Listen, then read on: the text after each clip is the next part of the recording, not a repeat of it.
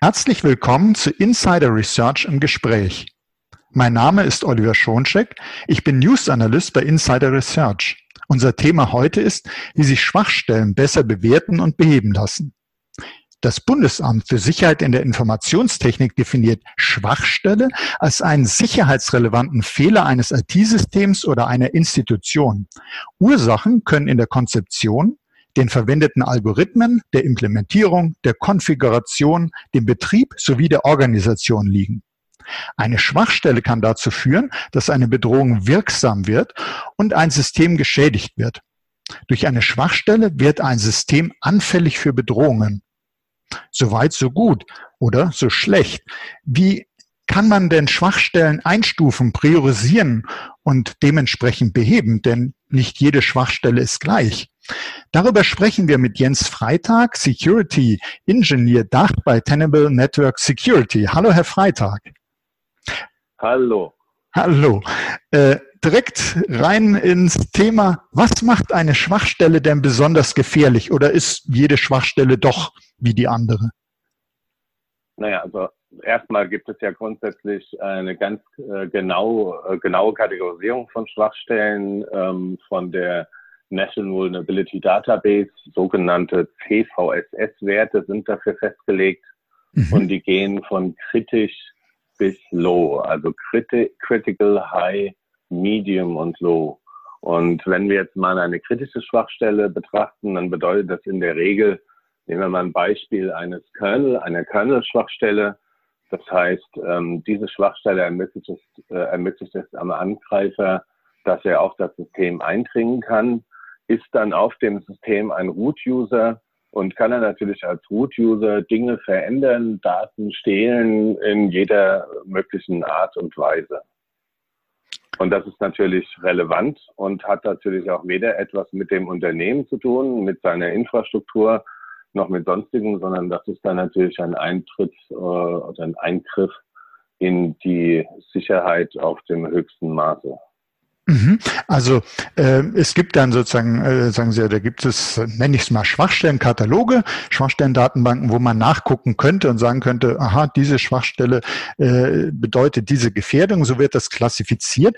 Aber kann es nicht auch sein, dass vielleicht für das eine Unternehmen äh, eine Schwachstelle relevanter ist als für ein anderes, auch wenn die Schwachstelle an sich äh, sehr riskant ist? Ich, ich denke mal, äh, das eine Unternehmen setzt vielleicht ein System auch noch zusätzlich in einer äh, riskanteren Umgebung ein. Jetzt nehme ich mal äh, eine mobile App beispielsweise.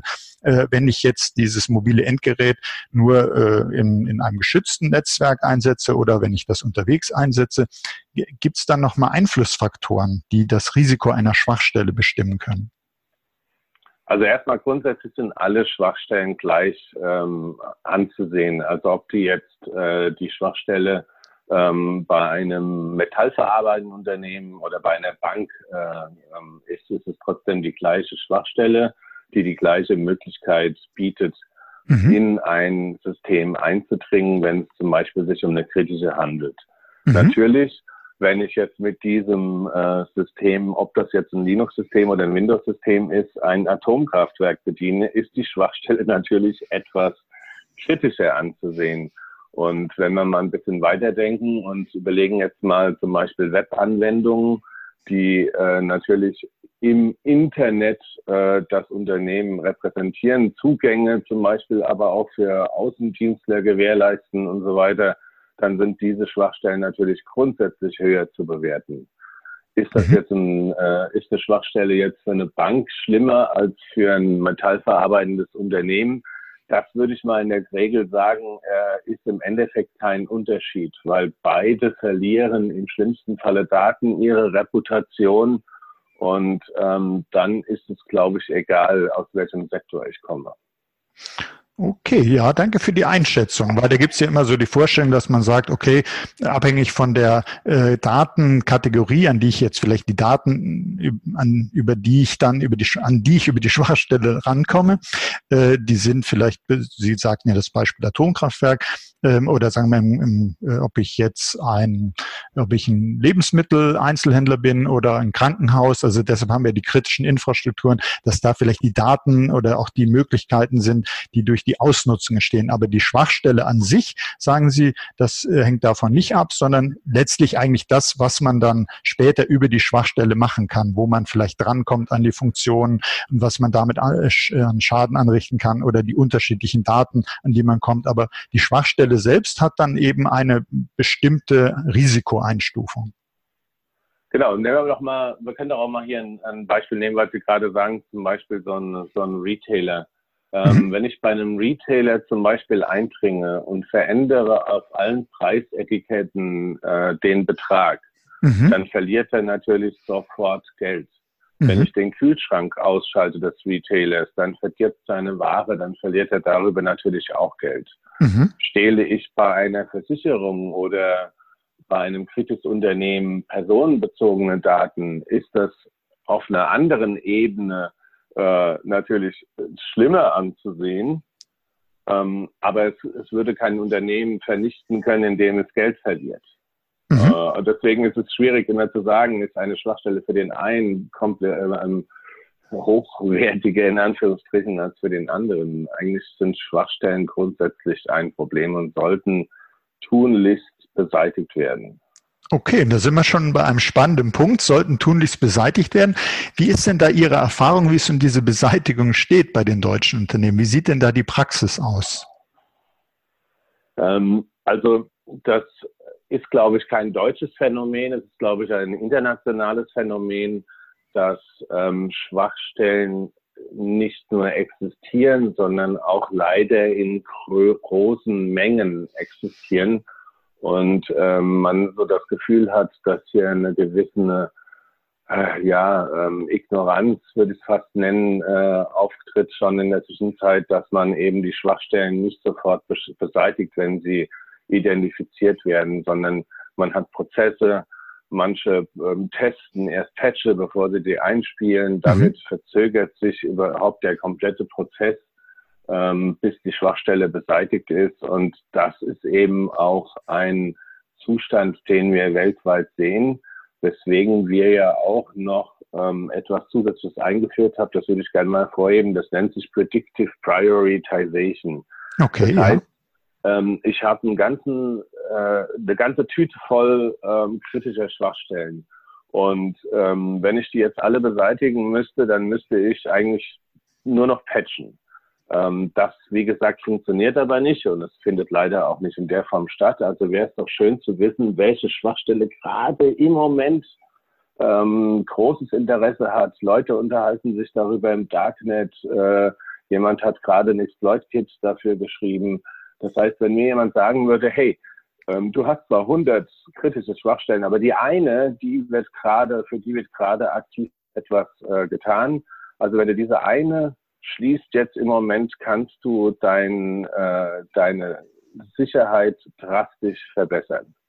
Mhm. Und das ist die Idee, weil wir eben feststellen, dass zu viele Schwachstellen in Unternehmen existieren und wie gesagt weltweit. Ich will die Deutschen da in keinster Weise besser oder schlechter dastehen lassen, äh, als sie es sind.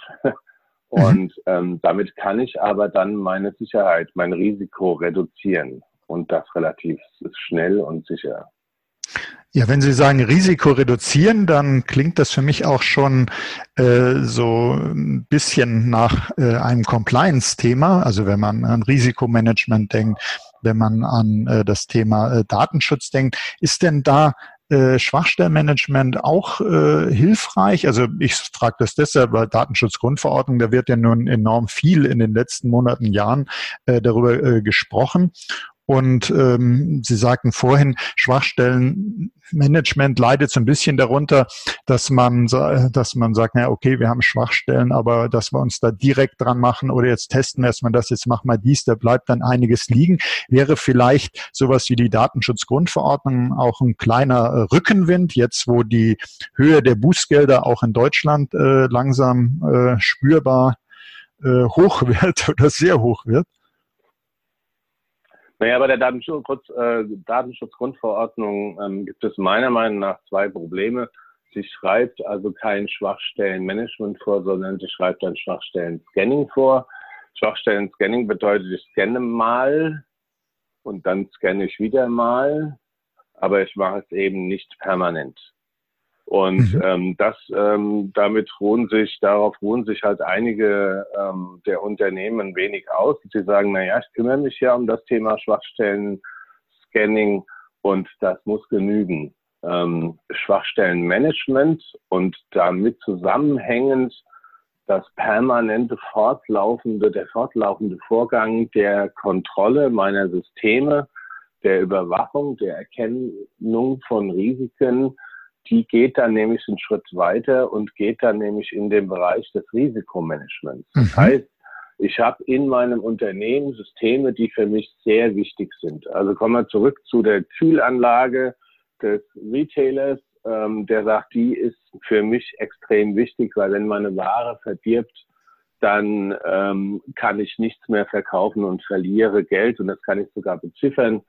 Also ist das für mich ein, äh, ein Hochrisiko ähm, System und Schwachstellen, die dort auftreten, beseitige ich zuerst, während ich beispielsweise das Windows 7 von Frau Müller im ersten Stock nicht sofort beseitigen muss, ähm, sondern sozusagen das hinten anstehen kann. Das heißt, der nächste Schritt ist natürlich ein Risikomanagement, das die Unternehmen machen. Mhm.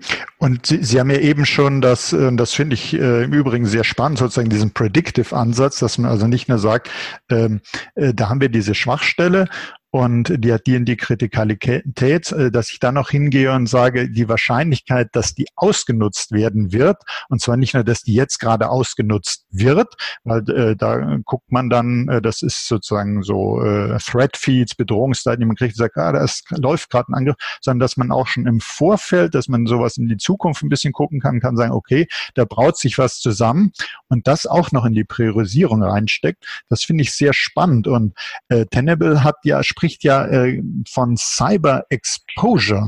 Das äh, wird mich jetzt äh, interessieren, was man darunter denn versteht, weil wir reden jetzt äh, über Schwachstellenmanagement. Ist das das Gleiche oder ist da, hat das eine besondere Bedeutung, Cyber Exposure?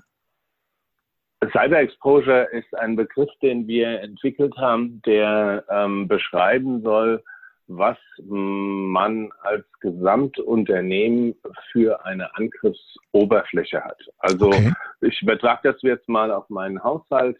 Also bei mir im Haushalt stehen natürlich klassische Desktop-Systeme, Notebooks, ähm, mobile Systeme, aber eben auch mein Fernseher, mein Receiver, mein Router, meine ähm, WLAN-basierte Sound, äh, mein Soundsystem, äh, wenn mich jemand angreifen wollen würde, dann wären das alles Ziele für ihn. Also eben nicht nur die klassischen Systeme, sondern alles, was ich in meinem Unternehmen habe.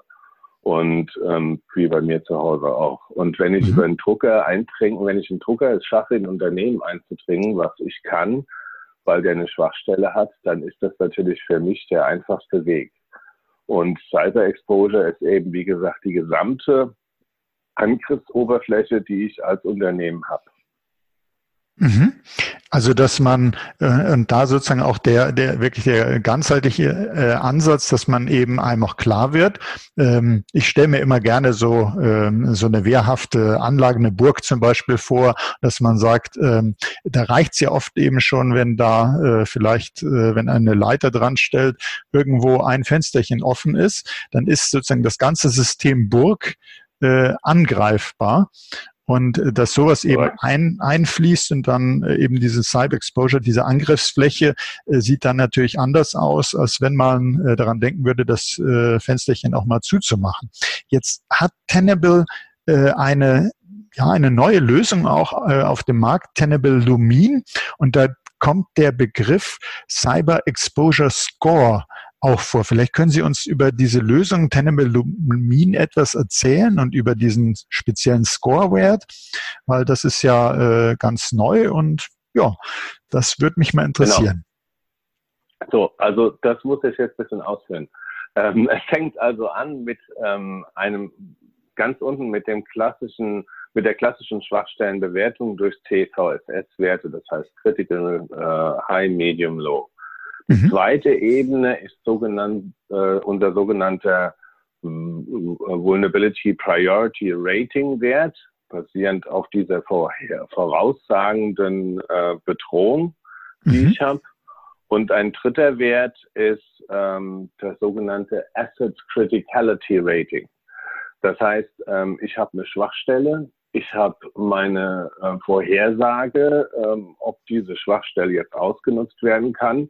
Und dann kommt die Funktion des Systems noch oben drauf. Das heißt, es ist beispielsweise ein Webserver, es ist ein SQL-Server, es ist der Domain-Controller in meinem Unternehmen, der natürlich eine höhere Kritikalität hat, wenn er ausfällt.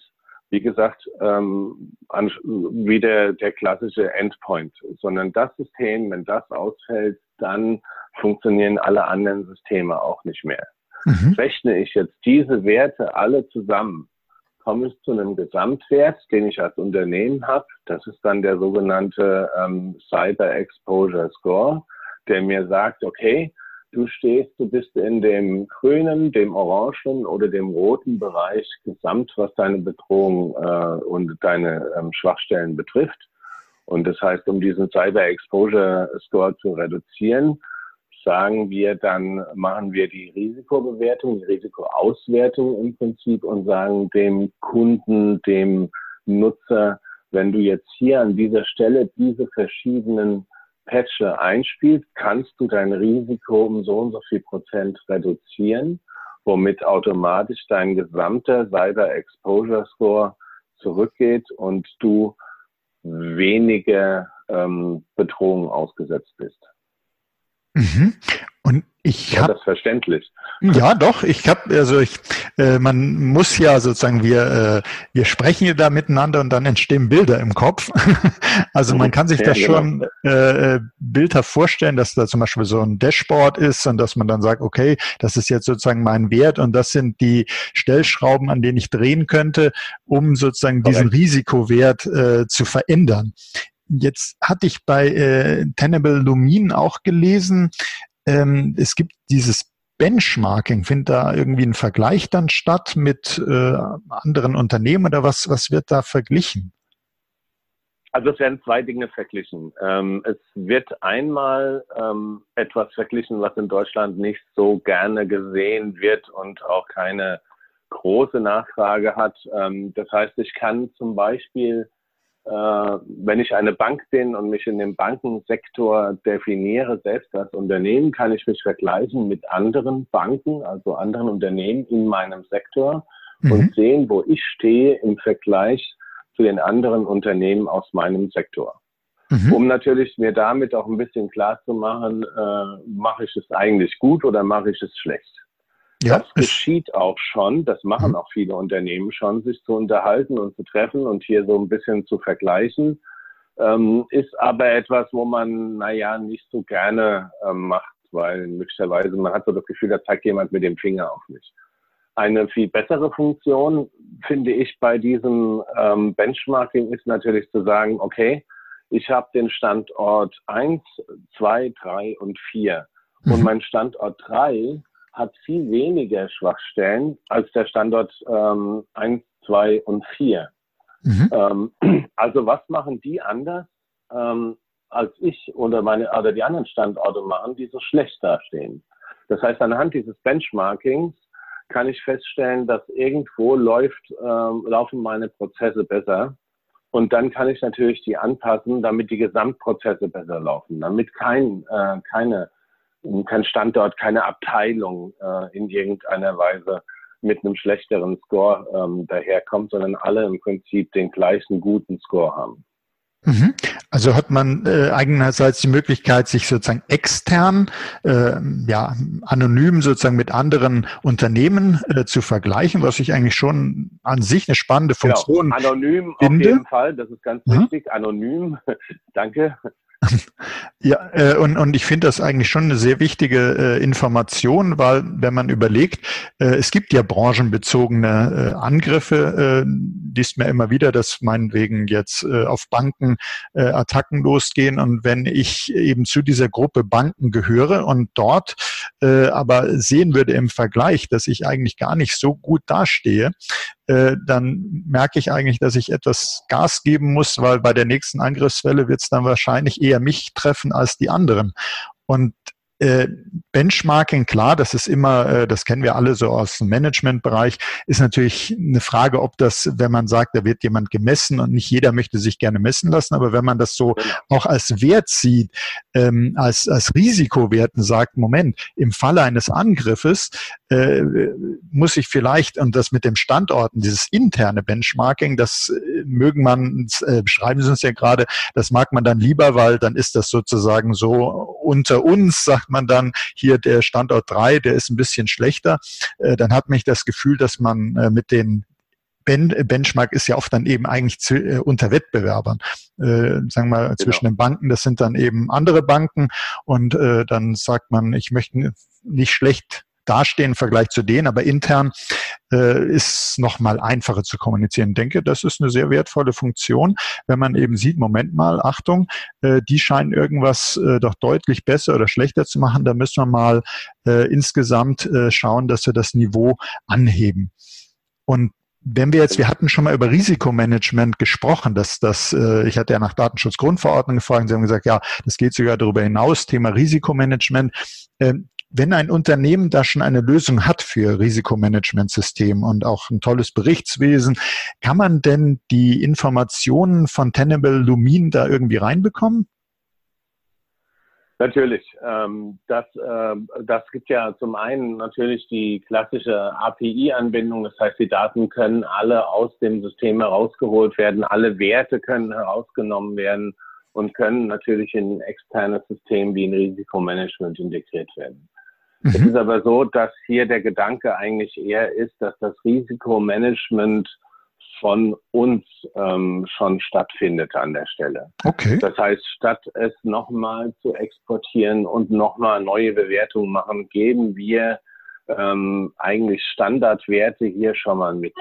Und vor mhm. allen Dingen, wie gesagt, dieser Asset, das ist Asset Criticality Rating, ist ein Wert, der basiert einfach auf den darauf laufenden Anwendungen ähm, hat zum Beispiel ein System eine öffentliche IP-Adresse.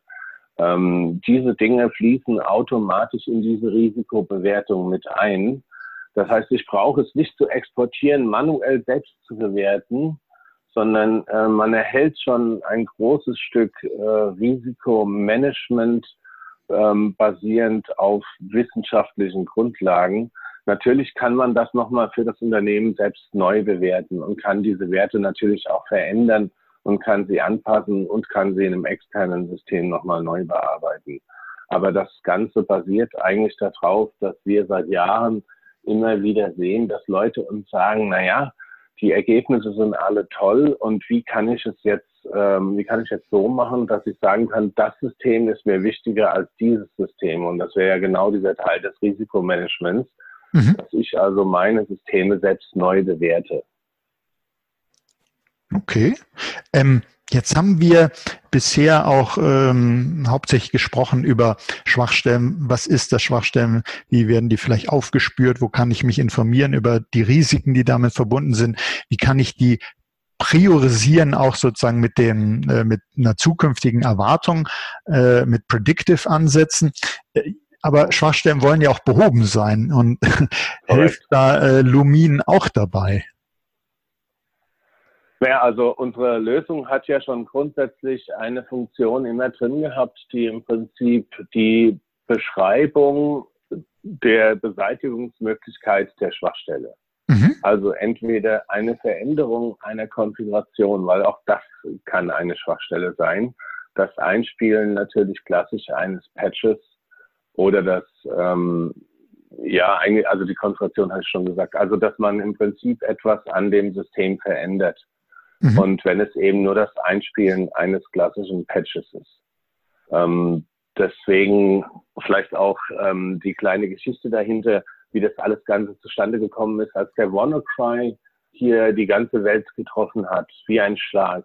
Mhm. Ähm, hat man im Prinzip sich gewundert irgendwie, aber auch nicht, weil WannaCry war daher damals schon eine bekannte Schwachstelle. Microsoft hatte sie Monate, ich glaube ein halbes oder dreiviertel Jahr vorher schon gemeldet, hatte schon einen Patch zur Verfügung gestellt und trotzdem hat es massivst Unternehmen getroffen weltweit, wie natürlich auch ganz ähm, bedeutsam hier in Deutschland die Deutsche Bahn, äh, die ähm, Bayersdorf und wie es so alles, was man in den Medien gelesen hat.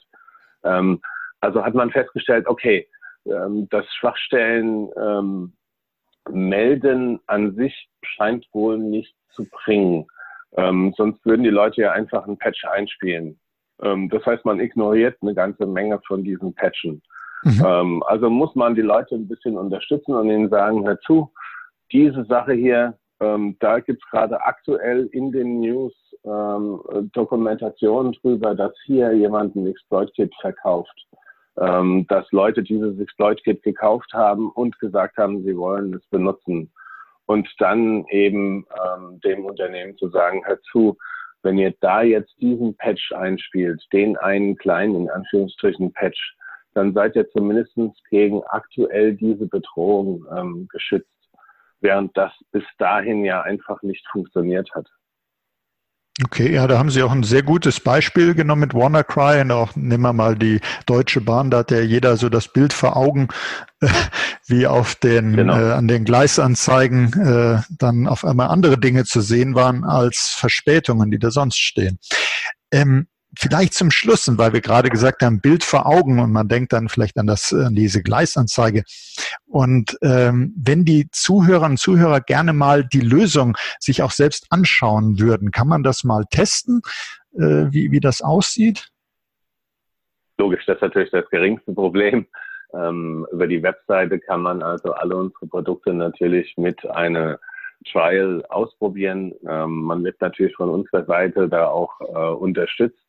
Ähm, bekannt ist ja unser Scanner schon von äh, seit 21 Jahren. Das heißt, Nest mhm. kennt ja eigentlich jeder. Ja. Und jetzt geht es ja eigentlich nur darum, diesen Schritt mal weiterzugehen und sich mal auch Lumen anzuschauen und äh, mal anzuschauen, was hier noch vieles oben drauf kommt zu dem klassischen Nessus-Schwachstellen-Scannen.